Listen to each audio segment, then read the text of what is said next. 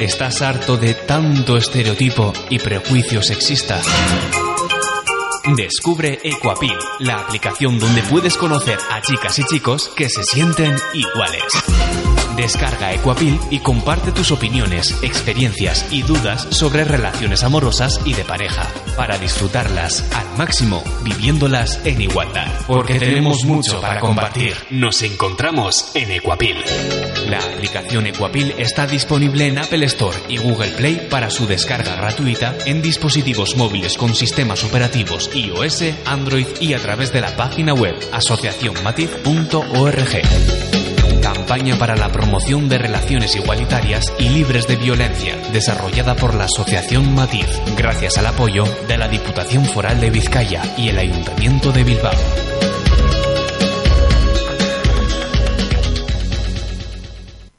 Ciudad Activa, conferencias, teatro, danza, exposiciones artísticas, conciertos, toda la información que necesitas para estar al día de los mejores eventos, la tienes aquí en Ciudad Activa, a través de Candela Radio 91.4 FM. Seguimos en Ciudad Activa en el dial 91.4 en FM Candela Radio, 7 de la tarde, 7 minutos. Recuerda nuestra línea telefónica 944-213-276, nuestra eh, página web www.candelaradio.fm para que nos escuches en cualquier parte del mundo. Y si te encuentras en la villa o te encuentras en cualquier lugar de Vizcaya, el dial para que nos sintonices es el 91.4 en FM. En este espacio hemos venido dialogando de nuevas masculinidades con Igor y también eh, hemos estado hablando con Sara de lo que viene desarrollando la Asociación Matiz y por supuesto también con Ichazo, con Emma y con Jessica pues nos han aportado sus reflexiones con respecto a las temáticas que hemos puesto sobre la mesa. Vamos a seguir hablando de más temas de interés. Recuerda nuestra línea telefónica 944-213-276. Te habla Miguel Ángel, que está eh, encantado de conducir y de llevar esta mesa de trabajo que estamos desarrollando con las compañeras. Se introduce o aparece una nueva compañera, Patricia eh, Pérez. ¿Cómo estás, Patricia? Muy bien. Bienvenida. Muchas gracias. Ella está con nosotros porque también desarrolla acciones y actividades con la asociación Matix y con la asociación Matiz, perdón, y eh, con ella vamos a hablar de diversidad sexual. Hay un texto que he pillado por ahí en internet y este nos dice, este es un texto que lo encontré en un documento que se llama, y que también se lo había dicho Igor, se llama Los hombres, la igualdad y las nuevas masculinidades. Y es un texto que dice lo siguiente, luego ya veremos qué nos dice Patricia al respecto. Esto dice, el sexo es una categoría asociada a características biológicas que tienen las personas. De este modo se establece la división hembra-macho, unas categorías determinadas que no cambian a través del tiempo ni de las culturas. El género, sin embargo, es una categoría construida social y culturalmente, que viene a definir qué se entiende en cada sociedad y cultura por femenino y masculino. Por tanto, delimita qué valores, conductas y expectativas deben ser propias de los hombres y cuáles propias de las mujeres en ese contexto determinado. Lo femenino y lo masculino se aprende y por tanto se puede modificar. El género explicaría en nuestra sociedad las desigualdades entre los hombres y las mujeres. A ser hombre o mujer, niño o niña se aprende y esta definición está condicionada incluso antes del nacimiento, cuando se eligen los nombres, se decoran las, las habitaciones, se compra la ropa, etc. Los seres humanos están obligados a aprender para ser lo que son y el aprendizaje de género es una de las más importantes y primeras lecciones que se enseñan en la familia, en la escuela, en las distintas religiones y en la sociedad en la que vivimos. Tal es la importancia de este aprendizaje que sobre él se construyen rasgos fundamentales de la identidad personal. A este proceso de, de interiorizar, comprender y aceptar las normas y valores colectivos que rigen la convivencia le llamamos socialización. La eficacia de este proceso reside en que la exigencia de cumplir las mismas, es universal para todas las personas, pero diferencia y matizada en base de una concepción sexista de la construcción sexual. Así pues, se prima a quienes cumplen esas normas establecidas y se castiga o excluye a quienes no lo hacen. De este modo, las niñas y los niños se transforman en mujeres y hombres a través de un proceso de socialización que se encarga de fomentar las actitudes que se consideran adecuadas para cada sexo o bien de reprimir aquellas que no se ajustan a los roles y estereotipos ya establecidos. Vamos a hablar de diversidad, de diversidades sexuales y para ellos eh, tenemos aquí ya a Patricia. Una reflexión sobre este texto para empezar y luego pues sí que me gustaría un poco que nos introdujeses sobre esta temática de la diversidad sexual, Patricia. Mm, vale, muchas gracias, Miguel Ángel. Eh, bien, o sea, acabas de introducir un tema apasionante, ¿vale? Que a nosotras desde la sexología nos gusta mucho hablar de diversidades, es decir, conjugar este hecho de la diversidad humana eh, en plural, ¿vale? Sexualidades, diversidades. Al fin y al cabo, eh, acabas de introducir una dialéctica brutal que se ha empezado a dar en el siglo XX y que, bueno, en realidad también hace que en diciembre de 2018 pues estemos aquí reunidas hablando de este tema, que hayas introducido ese tema de esta manera. Es decir, se puede hablar, ¿no? Hoy de, se puede dialogar, debatir y, y darle un poquito de vuelta a esto que, que has introducido, que es muy interesante porque Claro, entendemos, ¿no? O sea, se ha entendido como el sexo como binario y dicotómico, es decir, esto o esto. Y al final, o sea, como, como un sexo binario que no aspira a ser dicotómico, que sería la I, ¿vale? Es decir, desde ahí estamos un poquito la sexología, es decir, no esto o esto, sino esto y esto. Es decir, entendemos que las mujeres, en las mujeres integramos diferentes modos de ser mujeres, en las que se introduce lo femenino y y, esto es un salto brutal de la episteme, y lo masculino, ¿vale? Que se da en un continuo, es decir, no somos tan diferentes, hay un abismo brutal entre un sexo y otro, o otro, ¿no? O sea, no es uno o otro, es decir, está dentro de la, entender el continuo de los sexos, ¿vale? Que yo como mujer me, tengo muchas características femeninas y muchas características femeninas, eh, masculinas, es un salto, ¿no? Que al final de lo que nos habla el sexo, o sea, el sexo al final es la, la, episteme que hace inteligible, ¿no? O sea, a, los sujetos sexuados, es decir, a nosotras, a las mujeres y a los hombres. Y eh, el mundo de la I, digamos que es muy complejo por un poquito lo que tú has estado hablando. En realidad, muchas veces decimos, sí, diversidad, y somos diversas, somos irrepetibles, somos únicas, pero es Mm, lo triste o bueno, no, no, es que no lo cultivamos, no lo valoramos. Eh, si lo valorásemos, creeríamos en la diversidad en sí misma y, como habéis dicho por aquí, las compañeras, los compañeros, eh, le daríamos valor a la manera única y repetible de ser de cada persona. Pero en, mm, en vez de hacer esto, solemos jerarquizar. Entonces, jerarquizar e imponer, como tú has dicho, ¿no? Es incluso, pues eso, yo estoy embarazada y ya me están diciendo desde fuera, ¿no? ¿Qué va a ser esta niña o este niño? Que parece, no, a simple vista dices, bueno, que tampoco hay que meterse tanto, ¿vale? Es niña, niño. Ya, pero es que los conceptos, las ideas, el lenguaje comunica.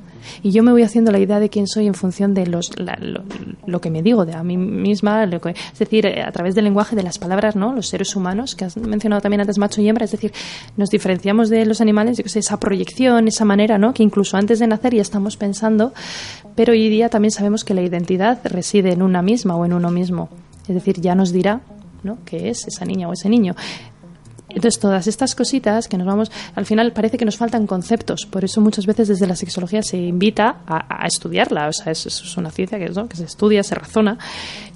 Y es compleja, o sea, las diversidades son complejas.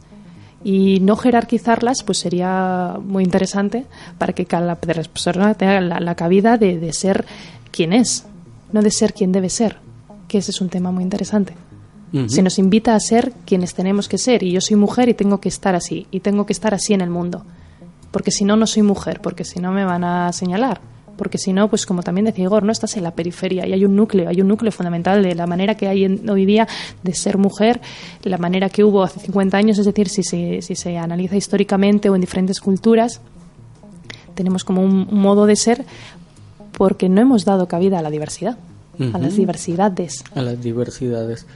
Eh, en ese sentido, podríamos explicarle a las y los oyentes un poco de dónde viene este concepto, por qué nace, cuál es la necesidad que aparece, digamos, en el contexto social para que esto se desarrolle, qué condiciones se generan para que se desarrolle y, y qué luchas lo han generado, porque como tú dices y como también lo ha dicho Igor, venimos de una construcción cultural bastante, eh, digamos, eh, que somete a una forma de entender y de vivir la vida y, se han generado luchas que han desarrollado nuevas propuestas o por lo menos las estamos intentando, digamos, eh, comprender, desarrollar o por lo menos hablar, como acabas de decir.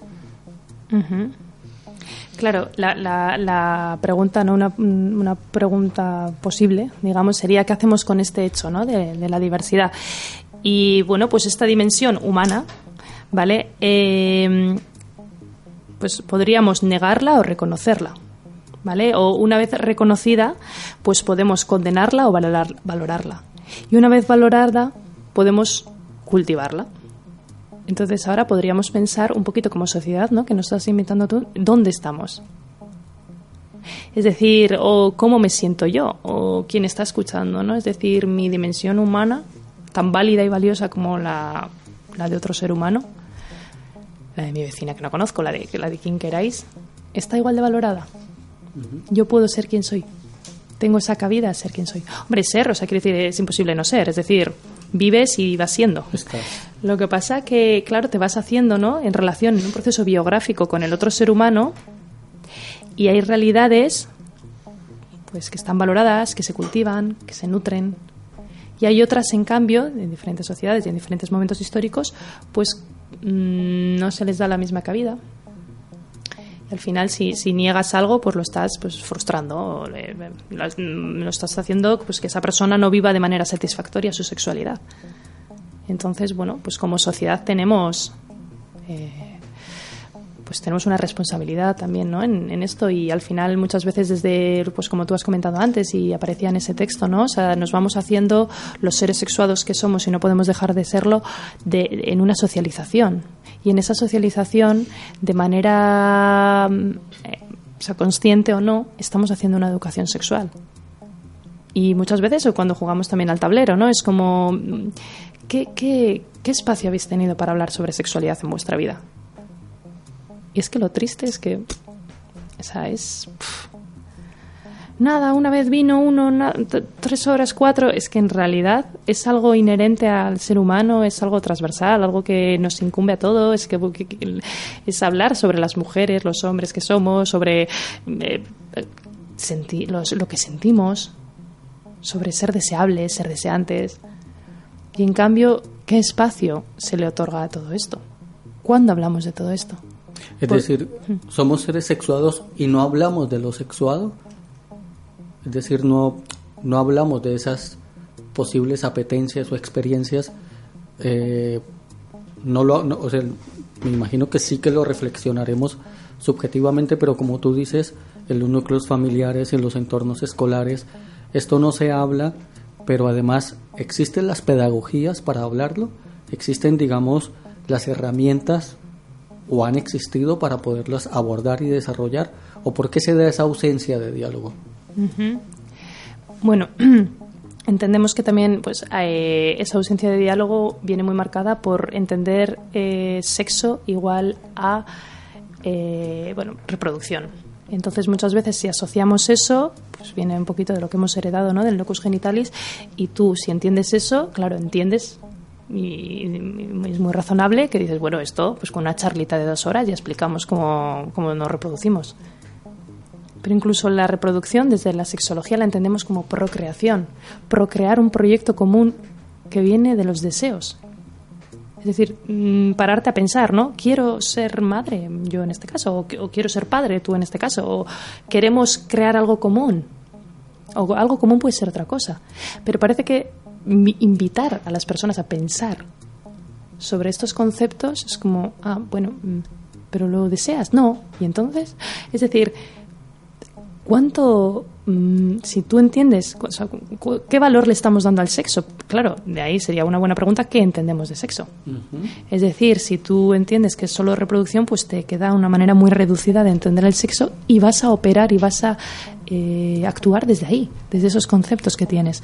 Entonces, como tú bien decías, si tú entiendes que la sexualidad o sea, es una condición inherente a todo ser humano que va desde que nacemos hasta que morimos, porque muchas veces, incluso eh, muchas chicas y chicos con los que hemos estado en el tablero, pues hay una de las preguntas ¿no? que hacemos igual en, el tablero, que es, venga, ¿de cuándo a cuándo tenemos sexualidad? Y muchas personas, no, 15, 14, no. Entonces empiezan a debatir entre ellos, claro, están hablando del ciclo menstrual y de, del semen, es decir, claro, están, pero claro, ¿por qué piensan eso? Por la idea errónea de la que estamos hablando, es decir, porque están pensando en sexo igual a reproducción.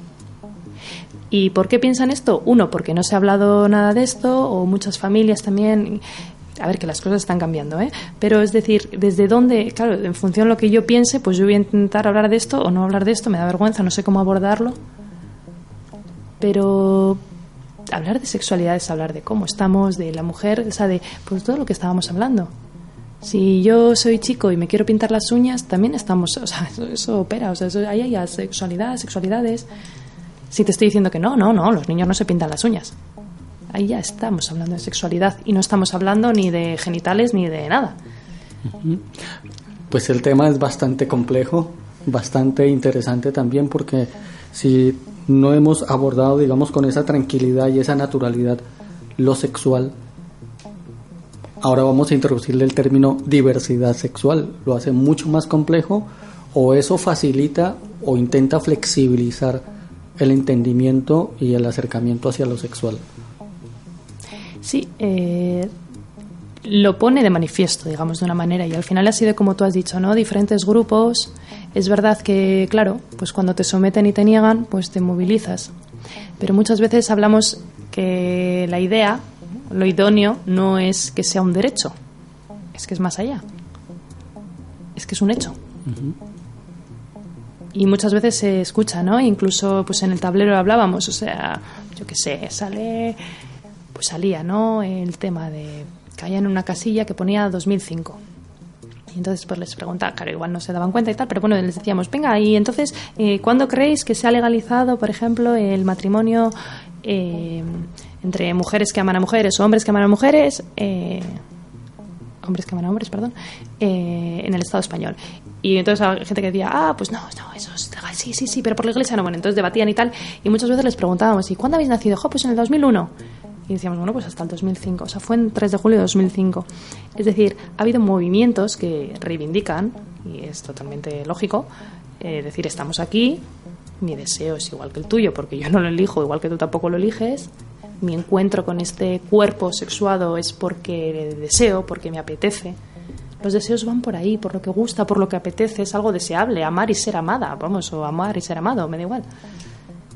¿Por quién? Pues yo qué sé, pues por quien, por quien ame. Pero parece que están jerarquizados, entonces desde ahí muchas veces se ha reivindicado, eh, estamos aquí. Eh, es que parece algo muy cutre, es como déjame amar, porque es un hecho, claro, dices, no, es un derecho. Sí, claro, los derechos ¿no? surgen porque, porque han sido arrebatados, digamos, porque no entendemos en sí la raíz epistémica del sexo, en el que si se entendiera, si, si hubiera interés por entenderlo, por cultivarlo, se hablaría de otra manera. Y entonces todas estas realidades serían un hecho, que lo son, y lo siguen siendo y lo serán, y eh, más que de derechos, hablaríamos de hechos, pues de la diversidad en sí misma, porque muchas veces es como, no, yo te acepto, es como, bueno, en otra, en, si pones otros, otros sustantivos, digamos que parece ridículo el decir a alguien, yo te acepto. Que tú me digas a mí, amo a una mujer y yo te digo, yo te acepto, mucha gente no lo entendería, le chirriaría, ¿no? Y de hecho hay una, una de las preguntas en el tablero pues que hacemos, ¿no? Que si caen en una determinada casilla, pues hay un, cuestionario que encima le toca a, una de las fichas, ¿no? O sea, a una de las personas pues suele ser en grupo y todo y es como muy directa de ¿desde cuándo, cuándo descubriste tu heterosexualidad? Claro, y es súper interesante porque se quedan como moscas de, ¿eh? ¿Cómo? Incluso llegan a, y te sentiste bien, conoces a más gente que, que, que le pase lo mismo que a ti.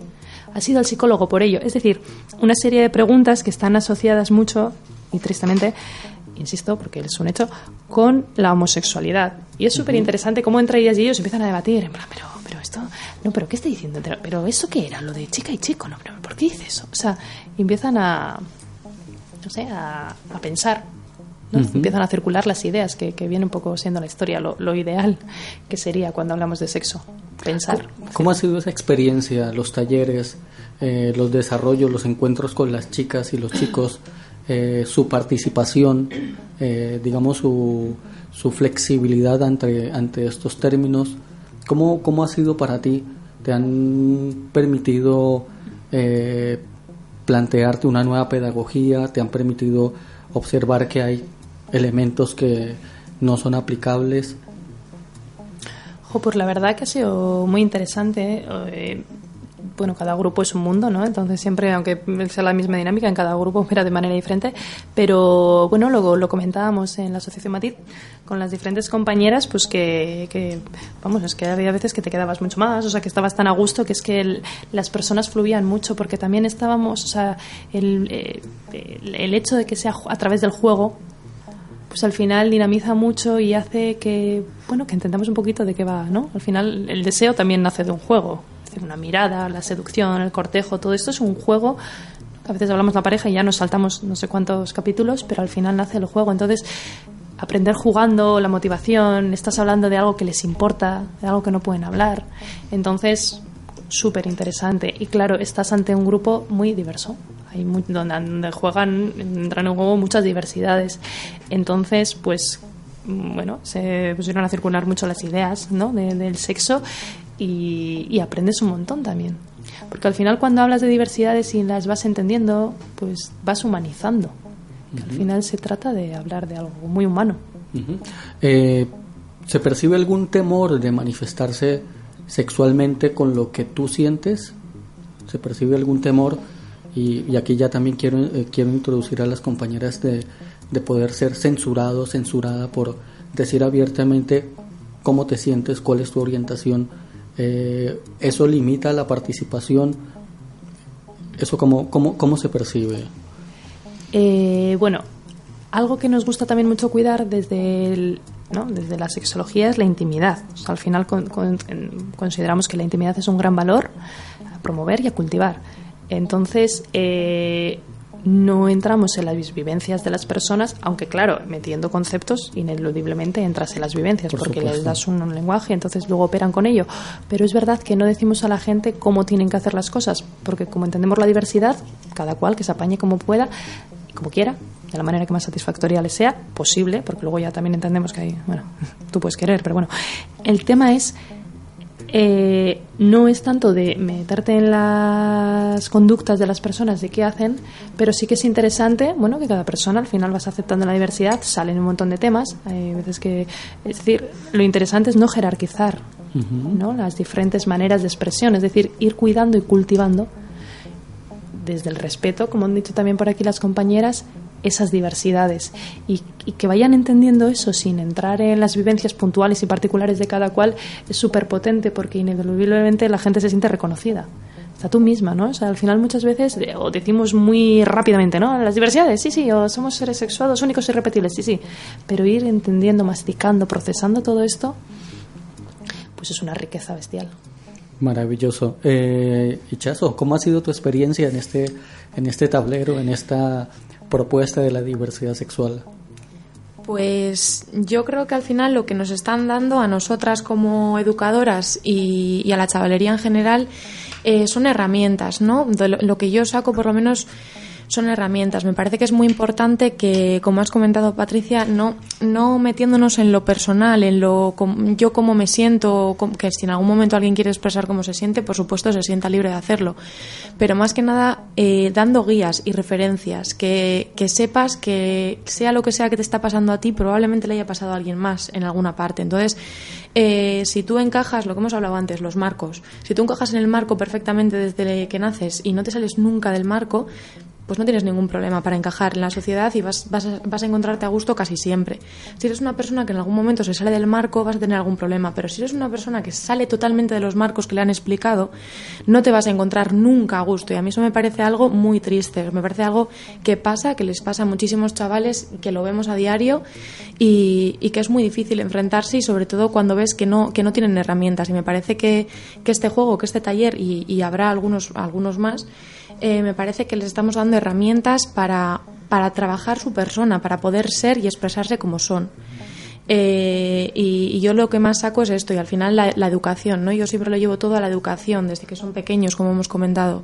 Eh, si a ti desde pequeña te dan referencias, te dan, ves, te ves reflejada, te ves reflejado, eh, no sientes que nadie te esté dirigiendo, eres libre de elegir lo que quieras.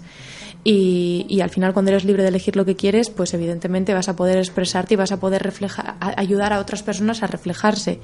Entonces yo de este tablero lo que saco son herramientas y reflejos que al final están ayudando mucho, mucho a la chavalería y a nosotras mismas también. ¿Y para ti, Edma, cómo ha sido esta experiencia? Pues es muy enriquecedora porque al final eh, ya no solo tienes la capacidad, o sea, la oportunidad de quizás verte reflejada a tú misma, sino también ver reflejada la realidad de otras personas, ¿no? Y quizás si no la entiendes, eh, de ayudar a entenderla, ¿no? Asimilarla, ¿no? Porque al final es como diciendo, si yo no veo esa realidad, no existe, ¿no? O para mí no existe y no la entiendo. Pero, sin embargo, como hemos dicho antes, ¿no? Que al final el juego es una herramienta muy, eficaz para aprender y muy buena, ¿no? Y que aprendemos sin darnos cuenta. Eh, al final, si yo veo algo diferente a lo, a lo, a lo acostumbrado en la otra persona, digo, uy, pa. Primero me choca, ¿no? Digo, uy, pero lo veo como algo natural porque me lo, me lo, me lo dice la otra persona desde, pues eso, con todo la tranquilidad, ¿no? De, también de que yo le voy a respetar, ¿no? Y, y que no va a ser juzgada o juzgado, ¿no? Y entonces es una, una, manera también yo de aprender y de enriquecerme como persona, ¿no? Y al final también, eh, una vez que yo he tenido ese conocimiento, no quedarse ahí, ¿no? Porque al final yo también como mmm, futura profesora eh, también tengo el, el, deber, ¿no? También de, de ampliar estos conocimientos a las generaciones futuras, ¿no? que desde que son chiquitines, pues eh, pequeños y pequeñas, pues eh, tengan la oportunidad, oportunidad de expresarse, de dirigirse hacia ellos y ellas, hacia las personas como ellas quieran. ¿no? Eh, en tu experiencia personal, y digamos en esta, digamos, accesibilidad global a diferentes informaciones, imágenes, contenidos, ¿son los jóvenes más flexibles en estos términos? o, o, o les cuesta todavía, eh, digamos, ese aprendizaje cultural que tenemos eh, de familia, de sociedad? Yo creo, bueno, igual me equivoco, ¿eh? pero creo que estas generaciones tienen mucha información, ¿no? Son las generaciones que más, que más información tienen, pero luego, ¿qué pasa? que muchas veces no es tanto de tener información, sino de poder aplicar esa información. Eh, no sé, es como si eh, a mí me dan eh, mucha información en papel, pero resulta que todo la, lo que tengo en la sociedad es tecnológico. Entonces, toda la información que tengo en papel no me sirve. ¿No? O me estoy pegando contra, contra la sociedad porque no me dejan introducir nuevas cosas, ¿no? Entonces, si no tengo la oportunidad de, de yo como persona, ¿no? De también dar, dar voz y voto a, a las personas eh, jóvenes eh, a decir lo que piensan y, y, que no sea, no, es que tú como no eres eh, una persona que, pues, bueno, importante, no sé cómo decirlo, ¿no? Eh, autoridades que, que, deciden sobre leyes y cosas, ¿no? Eh, pues tú no, no tienes voz y voto, solo puedes decir tu opinión, pero es que no solo es tu opinión, es que tú eres parte de la sociedad y si tú no das tu opinión, eh, no puedes ejercer el cambio. Claro, eso luego está de que las eh, autoridades que están por encima estén dispuestas a, a, decir, bueno, pues si la sociedad esto es lo que está demandando o lo, esto es lo que quieren, ¿por qué no lo vamos a hacer? ¿O nos compensa hacerlo? Eso ya es otro debate que ya entraríamos en, en otro cantar. ¿no? Sí, ahí entraríamos en cómo, en cómo se generan las políticas, ¿no? Y, y, y seríamos muy consecuentes en, en la realidad de que una política tendría que ver con esa necesidad social. Y en eso sí que estoy de acuerdo contigo, hay que eh, proponerlo, desarrollarlo y por lo menos eh, eh, disentirlo, ¿no? O sentirlo de alguna, de alguna manera. Entonces yo sí creo que por ahí también van las políticas, porque si no las políticas serían totalmente ajenas a las necesidades. ¿Tú quieres decir algo? Sí, eh, yo quería, es que antes se me ha olvidado, quería hablar al hilo de lo que estaba diciendo la compañera, que al final hay una, hay, hay herramientas para que se están intentando poner, por ejemplo, la, el programa de Escolae que se está intentando trasladar a los colegios, a las escuelas, la educación formal, que está teniendo muchísimos problemas. Las personas que se están dedicando a, a desarrollar este programa están recibiendo amenazas físicas y de todo tipo, que, que me parece muy importante hablarlo y, y, que se sepa, ¿no? Porque al final es un programa que quiere ayudar a, a, dar herramientas una vez más a educar en este tema desde que los niños son muy, muy pequeños y, y, se les están poniendo trabas físicas con amenazas y con violencia. Y me parece que, que se tiene que saber y que, y que es muy importante que, que, lo sepamos todos y todas. Y por otro lado también tener en cuenta que al final lo que nosotros consideramos autoridades como adultos y adultas no es lo que la chavalería considera como autoridad porque hoy en día juegan con las redes sociales. Entonces sí es verdad que reciben mensajes de diversidad,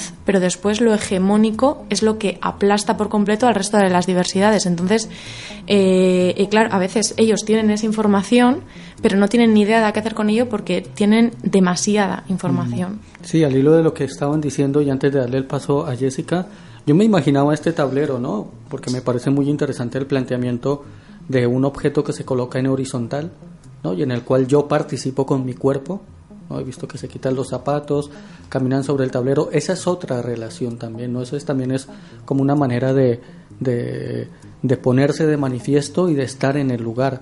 Ya no solamente a nivel, digamos, conceptual, sino de cuerpo. Y creo que eso es muy interesante también romper incluso esas relaciones espacio, espacio para manifestar lo que sentimos y sobre todo con cuestiones propias del cuerpo, ¿no? De la sexualidad. ¿No? No sé, Jessica, tú, eh, ¿qué nos podrías aportar? ¿Cómo ha sido la experiencia para ti? Eh, mira, yo lo que valoro mucho, o bueno, o quisiera que también nuestra sociedad lo, lo valore, es que eh, todos tenemos que aprender a desarrollar nuestro pensamiento reflexivo, nuestro pensamiento crítico, nuestro pensamiento lógico, porque muchas veces en las escuelas o en los otros espacios eh, hay como parámetros en los que se tiene que llegar también, ¿no? O sea, decir eh, que esos mismos modelos, o sea, eh, a los niños se les exige pues desde temprana edad que aprendan a leer, que aprendan a escribir, que aprendan que es importante pero no es mucho más importante que aprendan a, a poder reflexionar, a, a, poder criticar lo que están haciendo, porque después cuando, o sea, cuando llegamos a una edad en la que nuestra identidad es cuestionable, nuestra identidad eh, no es aceptada, independientemente, porque también es verdad que, que luego hay, o sea, ¿por qué se generan esas oposiciones a, esas nuevos, a esos nuevos modelos? Eh, porque, es decir, eh, esa diversidad, o sea, esas formas de, ver las cosas son diferentes. Entonces, eh, ¿cómo, ¿cómo, lo percibo yo?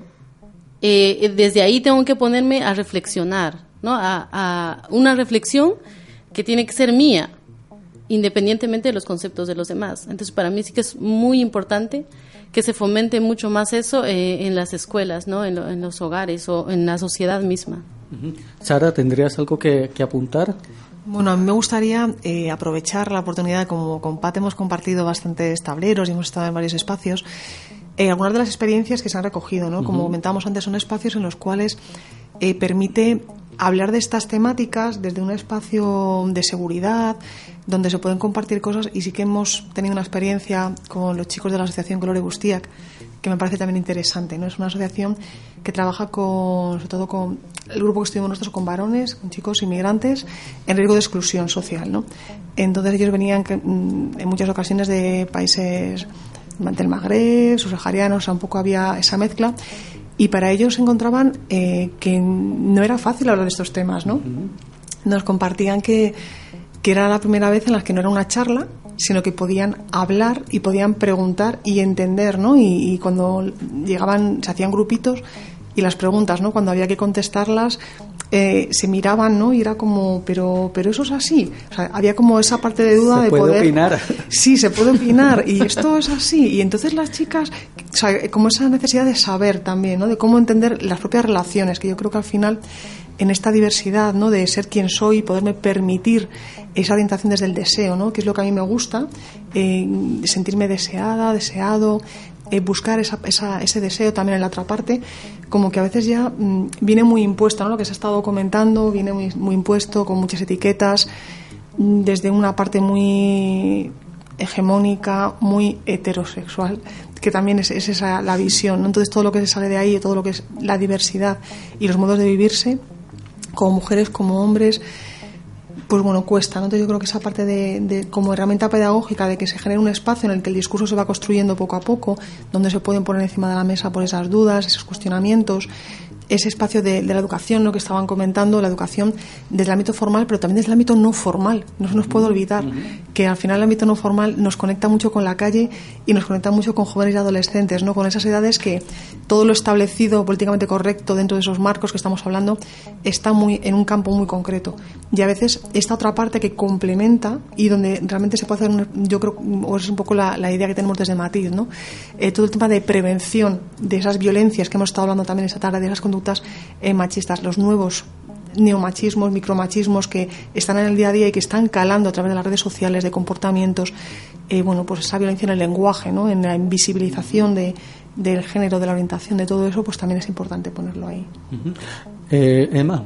No, quería ligado a esto al final es que al final si no nos enseñan claro al final lo que hemos dicho no si no educamos en tener un pensamiento crítico y en, y en poder poner voz a las cosas que no nos parecen bien y queremos cambiarlas qué pasa que si de pequeños no, no y de pequeñas no nos dejan mm, dar nuestra voz y voto y luego de mayor mmm, me da igual en el ámbito formal o en el ámbito no formal, en la vida misma, eh, nos piden que seamos críticos, tengamos un pensamiento crítico, si no lo, si no lo vamos formando desde que somos pequeños y pequeñas, eh, cuando somos adultos, no vamos a ser capaces de dar nuestra opinión porque nos han enseñado a, callarnos y a seguir en el camino. Entonces, mmm, pienso que es un poco, eso tendría que cambiar un poco porque es que si no, eh, claro, estamos pidiendo a la sociedad que sea crítica y que, te, y que, y que diga las cosas y que, vale, sí, ahora mismo en redes sociales muchas veces la gente dice su opinión y demás, pero ¿qué pasa? Que a veces pues nos pisamos unas a otras porque yo pienso esto, pero es que tu libertad acaba donde empieza la mía, ¿no? Entonces hay que un poco también respetar a todas y a todos y es un poco contradictorio. Entonces yo creo que ahí eh, que iba ligado un poco a lo que estábamos diciendo, ¿no? Que está muy bien eh, eh, tener un pensamiento crítico, pero es que nos estamos contradiciendo porque el pensamiento crítico lo estamos pisando un poco cuando somos más pequeños. Cuando somos adultos nos lo piden porque ya nos están entendiendo, es que tú ya eres persona. Bueno, eres persona desde que tienes uso de razón, ¿sabes? Desde que naces. Pero es que tú ya tienes que opinar, ya tienes que decir las cosas, tienes que mmm, eh, dar razones, ¿no? Cómo piensas. Pero es que si no me han enseñado, no puedo empezar de repente de 0 a 100 como, ¿no? Como, claro, claro. Bueno, como pueden escuchar amigas y am amigos oyentes, hay mucho por hacer, muchísimo por desarrollar. Esto es una muy buena noticia porque estamos en un espacio, como decía Patricia, por lo menos se habla de este tipo de cosas, ¿no? Y sí es importante, al hilo de lo que tú dices, Emma, eh, las condiciones. Si hay las condiciones, probablemente se genere pensamiento crítico. Si hay las condiciones, probablemente la diversidad sea un, un elemento en el cual ni siquiera se tenga que hablar, sino del cual se viva. Les propongo que vayamos a un tema musical y después de él retomamos las temáticas que vamos desarrollando.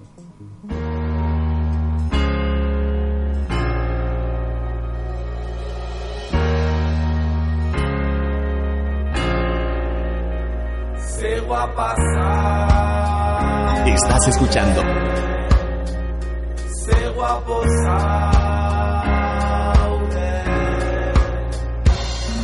Narratxa hemen da zer da elegantea. Zenik esan behar dizu guain itxusia zehala. Zenek marraztu digu kuadrantea. Zein da erotuta, zein da kabala Ilusio bat da errealitatea Eta gizonen bizio bat dena jaragua jartzea. Normean zakorma bat da normalitatea Baina nik ez dut izan nahi normala Eta zuk ez dare. Etzea lako hartalde ontako zifra bat Etzea sartzen trajen Gezurren saren.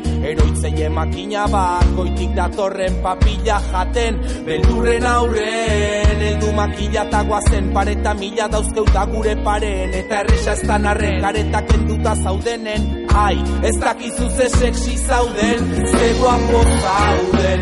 Mozorroi gabe Tartalde esan dezalape Zegoak bazauden Horren lotxak gabe Estereotipo danak hausten Zegoak zauden. Mundu hau aldatzen Zure rola zalatzen partzen Zegoak bazauden Zegoak zauden.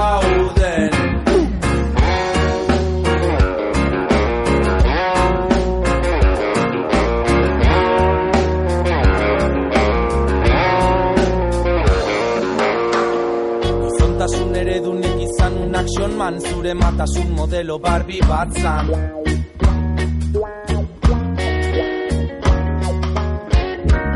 Ez dao generoi genitaletan Egitura mentala da bersartze zaigun gaztan.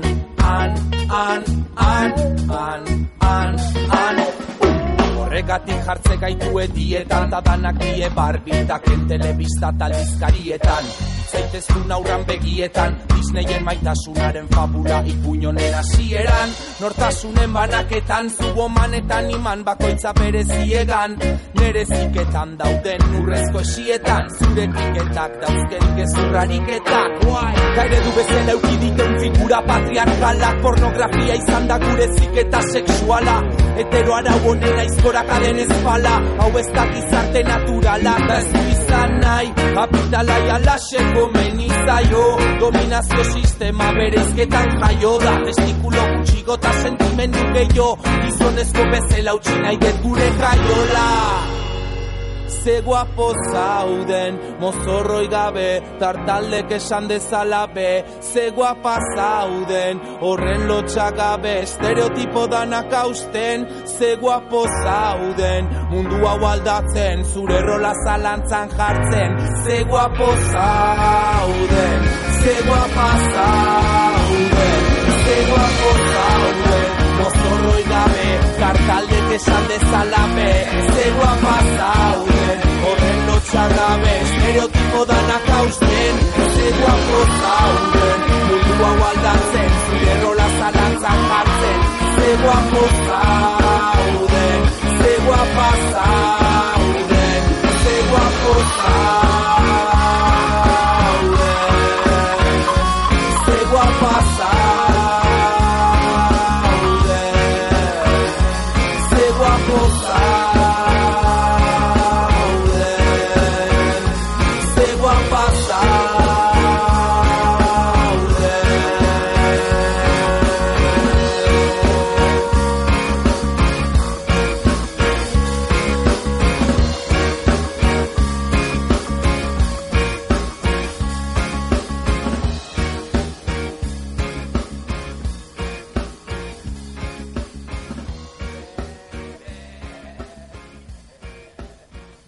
Estás escuchando Ciudad Activa, agenda cultural que llega a ti a través de Candela Radio 91.4 FM y www.candelaradio.fm. Seguís en sintonía del dial 91.4 en FM Candela Radio y con esta mesa de trabajo estamos con Patricia Pérez eh, hablando de diversidad sexual y hay un tema muy importante que era y que dejamos sobre la mesa y que tenía que ver con el cuerpo y sobre el cual quieres hacer incidencia, Patricia. Ajá. Eh, sí, lo que has comentado antes de darle, bueno, a través del juego, ¿no? Le damos valor al cuerpo, jugamos, ¿no? Moviendo los cuerpos y es verdad que esto es una reflexión que, pues, desde el siglo XX, ¿no? O sea, algo que había estado abandonado por la moral emerge como algo que importa. Y es curioso porque la sexualidad habita en el cuerpo, ¿no? Entonces, claro, lo interesante sería cultivar ¿no? esa sexualidad que habita en el cuerpo y ojo, es el, el- el cultivo de los cuerpos, ¿no? de los cuerpos diversos, insisto, ¿vale? Una pequeña reflexión así en un momento que puedes hacer es como eh, cuerpo de mujer, cuerpo de hombre. Parece que hay un modelo de ser mujer y un modelo de ser hombre que viene un poquito ligado a lo que comentaba la compañera, ¿no? Es decir, tener herramientas para visibilizar diversas maneras de ser mujer, diversas maneras de ser hombre, todas válidas y valiosas. No jerarquizarlas, no esto sí y esto no. Y entonces tienes que hacer esto para ser una mujer deseable. Algo que nos gusta mucho y que solemos hablar es que todas las personas somos deseables. Claro, según para quién. ¿Vale? La, la experiencia, la propia experiencia de la vida te lo va mostrando y entonces es interesante también hablar con la juventud que, ah, bueno, también hacerles un guiño, es verdad, y estoy totalmente de acuerdo, como han dicho las compañeras, ¿no? Que, que al final hay muchísima información hoy en día con todo lo que ello supone, es decir, mucha información incluso desinforma, porque si no tienes ese criterio crítico para discernir lo que estoy leyendo, bueno, vamos, lo ha escrito alguien eh, sin ningún criterio, o, o te lo creas. Entonces, claro, en función a eso, mmm, bueno, actuarás de una manera u otra. Es decir, nos parece también tremendamente interesante, ¿no? Esa, esa frase, ¿no? Que dices es que cuando teníamos toda- cuando pensábamos que teníamos todas las respuestas, nos cambiaron todas las preguntas. lo, lo importante que es hacernos preguntas, cuestionar, debatir, pensarnos como la mujer que soy, pensarnos como, ¿no? Es decir, en ese continuo, en, en ese, en esos rasgos que en mí conviven, coexisten, ¿no? Ese femenino y ese masculino, en diferentes grados. Pero ¿por qué hay cosas que sí que están valoradas? ¿Por qué hay cosas que aún siguen estando negadas? ¿O qué hemos hecho con el vello en el cuerpo? Por ejemplo, es, parece que es algo sucio, algo que, que tengo que esconder. que- a ver, que independientemente que cada persona haga lo que quiera, pero sí una reflexión de va variando en la- lo cultural o por ejemplo algo que sale y es muy interesante y se repite mucho en los grupos es el ciclo menstrual todavía sigue siendo tabú, ¿qué vamos a hablar? O cuando dicen ahí abajo, ahí abajo, ¿qué? O sea, tú, tú para hablar de tu pierna derecha no dices ahí abajo. Es decir, sigue siendo tabú y, y- es verdad que, que, pues como decís, ¿no? O sea, hay muchísimas redes sociales, hoy hay muchísima información, pero todavía hay cosas de las que parece que no se puede hablar. Y claro, pues cuando no se puede hablar de algo, como cuando decían por aquí, ¿no? Las compañeras, cuando no tenemos referentes, cuando lo que estoy sintiendo yo mm, no tengo ni idea quién lo ha sentido, cuando encima me, me están diciendo en mis, fami- en mis círculos familiares o, o los comentarios que yo oigo, o sea, las personas humanas, ¿no? Y los chavales y las chavalas saben dónde pueden hablar y dónde no. Por eso, como están diciendo también las compañeras, es súper importante eh, generar ¿no? y dotar de herramientas que te permitan ser quien eres. Que a ver, que vas a serlo, pero bueno, de una manera más satisfactoria o, o- o- o- menos satisfactoria. También sería interesante introducir a, esa, a ese exceso de información o a toda esa información que nos puede llegar los espacios de diálogo, ¿no? Porque creo que es con el otro, con la otra, con el diferente a ti, con el cual y con la cual puedes contrastar esa información que te llega, porque creo que cada vez somos más seres individuales y, y- y menos capaces incluso de, de, aceptar otra opinión, ¿no? Tenemos derecho al desacuerdo, ¿por qué no? No sé qué piensas, Patricia. Claro, sí, sí, sí. La idea, incluso, por ejemplo, no, por lo, el, el- el nombre de este proyecto, no es decir diversidad en igualdad, es decir que todas las diversidades sean visibles. Pero igualdad no entendido como que todos, todas las personas somos iguales, es decir que somos diversas, pero ojalá esas diversidades igualen, es decir, pues claro, y, ahí se respetarán, ¿no? Y, pero esa es la riqueza de la vida que luego por aquí también habían comentado, ¿no? Es verdad que hay cosas que se juzgan y algo que la sexología te enseña es a no juzgar porque entiendes, es, bueno, entiendes o más o menos, quiero decir, eh, estamos en ese proceso, ¿no? En ese continuo aprendizaje porque siempre te va a sorprender algo por la, la, la, la inmensa riqueza que hay de seres sexuados. Es que es real, que somos muy diferentes y sin querer muchas veces las personas juzgan, juzgan acciones, juzgan modos de vestir, juzgan comportamientos desde lo que tú harías, desde lo que tú entiendes, desde lo que te han enseñado desde lo que no te han enseñado nada, que tú has leído, que has comentado, que te han dicho. Entonces, claro, ojo, porque, a ver, que tengamos prejuicios es un hecho, es decir, todas las personas, pues, tienes las ideas que tienes, es decir, cuanto los marcos sean más rígidos, pues serán, ¿no? Serán me- me- bueno de otra manera como tú estás diciendo que parece que igual te, te genera un enfado te- porque parece que igual te lo están diciendo pero bueno si, hay- si existen marcos no normativos más flexibles donde quepan más realidades más realidades diversas donde se dé valor a ello pues también habrá no ese o sea es decir ese debate de ah mira pues aquí veo una diferencia abismal por ejemplo conmigo misma pero mira qué interesante. o, sea, o incluso, claro, es que a mí muchas veces, y eso se pasa en la adolescencia, jugamos a ser iguales. Pero precisamente el deseo, la atracción emerge en la diferencia. Es decir, me gustas tú y precisamente tú y no la otra persona. Incluso tu compañero o compañero, tu amigo o tu amiga te dice, pero ¿en serio? La de verde, el de verde. Y tú muchas veces no aciertas. No, no pones palabras porque, vale, le puedes describir, pero hay algo que te atrae.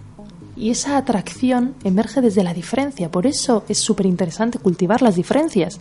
Porque ahí reside la atracción, ahí, ahí reside quién eres tú, tu esencia. Y tu esencia es única.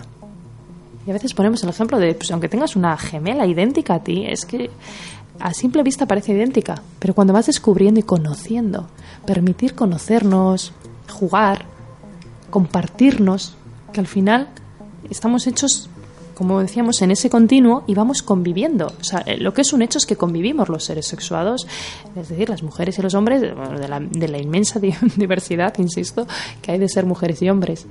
¿vale? No, no que haya un único modo, porque si nuestra cabeza ya alberga solo un único modo, hay personas que no les vamos ni a mirar. O, como decían por aquí, ni a, ni, a, ni a, dejar que sean, que al final es, mm, hay muchísimas referencias, tenemos ausencia de referentes. Entonces, claro, te pones a hablar y, bueno, como decía al principio, haciendo un guiño a, la juventud, de verdad que han, habido reflexiones súper potentes.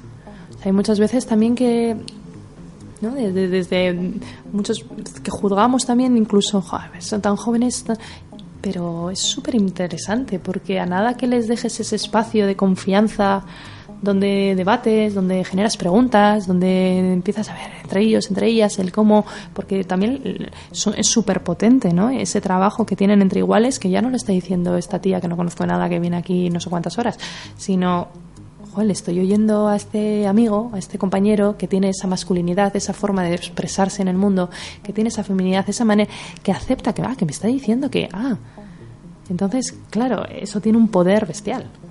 Y es muy interesante, vaya. Sí, podemos introducir en este diálogo lo que tú nos planteas también de la orientación del deseo erótico y por supuesto también de la ética de los cuerpos. Y no sé si desde esta parte de la ética de los cuerpos eh, entender que también hay una construcción desde la sociedad de consumo de un cuerpo ideal que ya entrando en esa idealidad eh, ya los cuerpos no por ejemplo no se pueden enfermar y ya dejamos fuera de todo esto eh, los cuerpos con alguna deformidad o incluso la posibilidad de que nuestro cuerpo sufra algún accidente y cambie toda su, su relación y su, concepto, su, su, concepto mismo y, de nexo con los demás. Sí, eh, como seres humanos estamos sujetos, como seres humanos estamos sujetos a lo que tú estás explicando, ¿no? Que es esa incertidumbre. Es decir, yo, bueno, tengo un cuerpo, solo el proceso también, ¿no? Evolutivo, pues entiendo que voy a crecer, espero seguir creciendo, pero también lo que tú dices, estamos nunca sabes lo que va a pasar mañana, ¿vale? Que muchas veces lo dices así corriendo, pero tampoco en realidad depende de qué edad tengas, no lo piensas para nada. Pero es verdad todo lo que estás diciendo, es decir, los cuerpos pueden cambiar, pues no, los cuerpos pueden cambiar, no, los cuerpos cambian, de hecho cambian, eso es un hecho. Y luego, claro, están sujetos a la incertidumbre, lógico. Y claro, el punto es qué valor le damos a esos cambios y qué valor le damos a esos cuerpos. Ojo, porque dar, eh, cultivar el cuerpo es bien diferente al culto del cuerpo, que es un poquito lo, donde estamos. Y es la manera perfecta de ser mujer, la manera perfecta de ser hombre, pues, pues la, la perfección es la, la, la, las diversidades maneras de expresarnos, ¿no? Pero claro, ¿cómo genera eso? Y bueno, la adolescencia, con las herramientas que tienen, con los referentes que tienen, que desde dónde no hacen ese culto al cuerpo o estamos promoviendo un cultivo de las diferentes maneras de ser mujer de las diferentes maneras de ser hombre de ese tercer pezón que tienes y qué bien y cómo lo valoras y mira pues me encanta y tú dices como que te encanta pero eso a mí jamás me ha encantado de hecho yo tenía complejo. O sea es que es súper interesante no ese diálogo cuando nos permitimos dialogar entre los cuerpos ¿qué genera ahí? O sea, ¿qué sale? ¿Cómo? Eso al final nutre muchísimo, porque es entender las diversidades. Entonces, muchas veces en la adolescencia jugamos a ser iguales, se, se, aspira, pero claro, no. Incluso aspirar a un cuerpo eh, ideal, ese referente que te ponen es absurdo porque la perfección no existe, ¿no?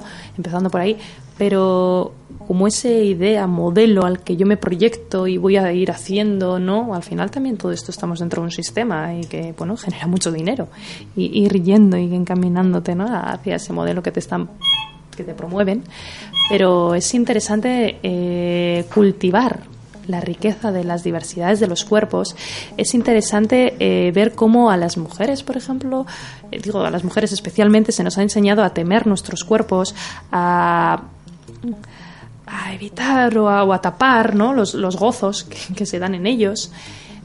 Y eso se ve, porque claro, luego dicen, no, son más tímidas. Bueno, que es que no es que haya que hablar o no hablar, ¿no? Volvemos, insistimos, no hay que entrar en las conductas, pero no es casualidad. No es casualidad.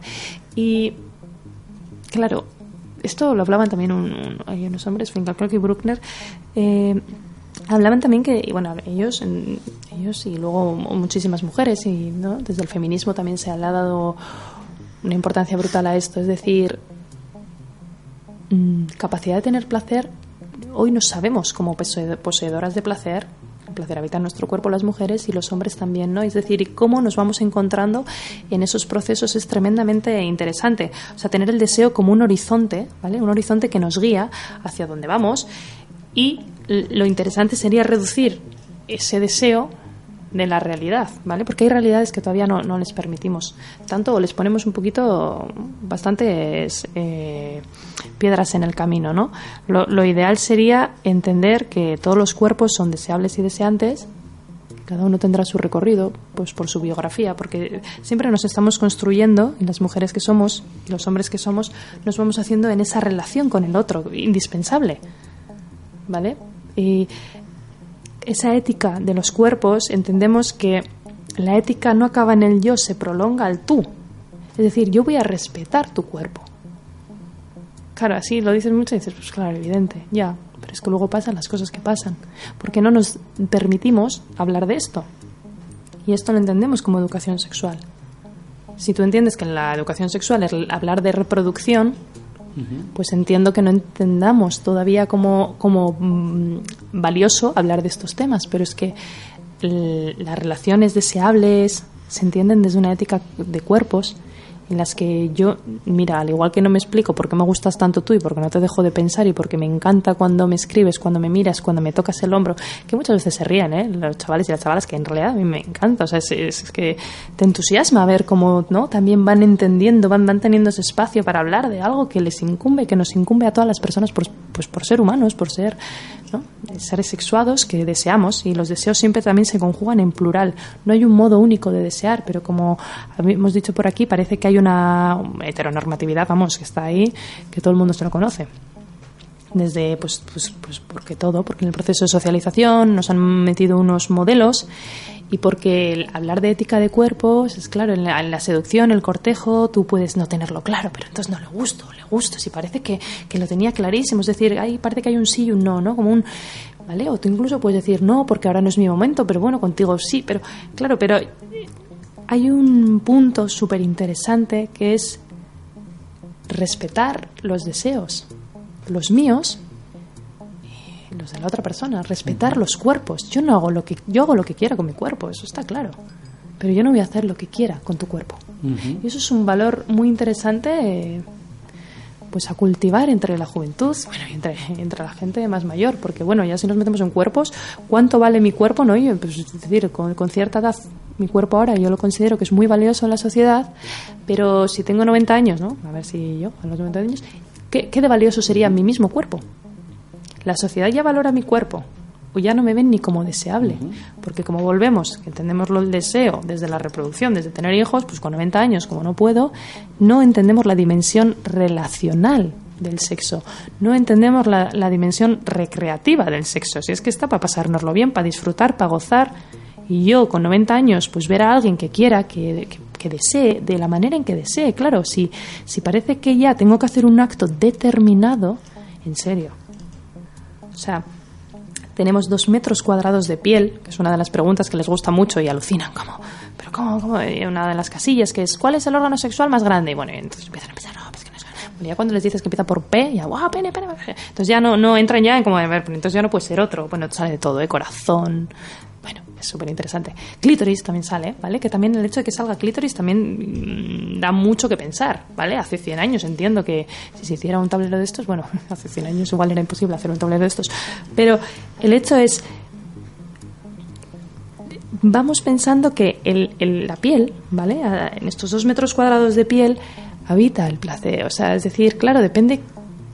O sea, todas las sensaciones. En sexología nos gusta mucho hablar de sensar a través de los sentidos, darle valor a eso. Pero que luego en realidad les vas poniendo palabras, vas poniendo ejemplos, se ríen. Y dices, sí, a mí eso me ha pasado, claro. Y encima se lo explican entre ellos y entre ellas, que volvemos, insistimos, ¿no? Esto de iguales, de, que tiene muchísima fuerza. A ver, no, entonces entre ellos explican, ¿no? Es como, claro, que te toque la piel, quien tú quieres que te toque la piel, como quieres que te toque la piel, bueno, ya eso es él, ¿no? Eso es, eso es muy interesante. Ujú. Y es muy eh, enriquecedor lo que dices, Patricia, de los sentidos, ¿no? Porque es finalmente con lo que nos relacionamos con este mundo, ¿no? En, ese, en esa experiencia vital. Aportaciones, compañeras de la mesa de trabajo, Jessica. Eh, sí, yo lo que quiero aportar es de que, de que veamos también nuestros cuerpos como nuestro primer territorio. O sea, todas las cosas que, que pasan a nuestro alrededor nos afectan. ¿Y a, a qué afectan? Pues a nuestro cuerpo, ¿no? Eh, o sea, cualquier cosa. Entonces, ver nuestro cuerpo como nuestro primer territorio. Y luego, eh, el tema de, de- de que tenemos mucha información, me parece muy interesante porque mm, la mayoría de las personas, al tener esa información y tener medios y tener aplicaciones y tener una cantidad de tecnología impresionante, nos hace ser usuarios, ¿no? O sea, solo consumir y consumir, o sea, de información de cualquier cosa, pero mm, que está muy relacionado con lo que hablaba hablábamos antes, ¿no? Lo, eh, reflexionar y, y tener ese pensamiento crítico de decir em, nosotros qué estamos creando, ¿no? Con toda esa información que tenemos, qué estamos creando, con, o sea, eh, ser un poco más, más, más creativos, o sea, no, no consumir ¿no? tanto, ¿no? O sea, no ser solo usuarios, sino mm, eh, darle uso, un uso adecuado a, a esa información que tenemos. Y, y para eso, pues es muy interesante poder desarrollar las, las, em, las competencias o las habilidades digitales que... Es que ahora todos, todos lo ten- o sea, la mayoría de personas tiene, tiene acceso a eso. Emma. Luego también nos empeñamos en, ¿no? Al final, con la información que tenemos, ¿no? Lo que queremos es, eh, bueno, gustar o ser eh, atrayente para la otra persona, pero creo que tenemos que empezar desde una misma. Es decir, si yo no me gusta a mí misma, si yo no me conozco a mí misma, si yo no sé lo que me gusta y lo que no me gusta y, no sé cómo hacer las cosas yo a mí misma como yo quiero, ¿cómo demonios eh, voy a hacer que otras personas hagan cosas por mí o hagan cosas que yo quiera hacia mí? Es imposible porque al final eh, nuestro cuerpo, como hemos dicho antes, ¿no? La piel es un receptor. Al final, nosotras manda, el mensaje no verbal manda muchas señales.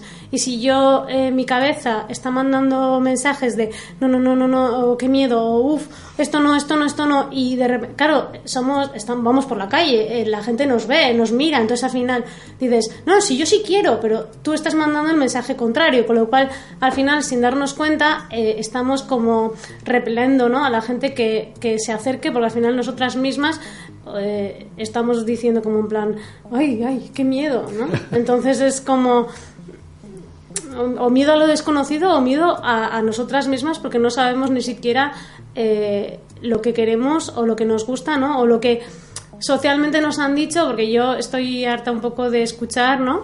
Eh, a personas del entorno, ¿no? Que a veces dicen, no, no, es que, es que claro, ¿cómo, ¿cómo mm, no voy a decir que no?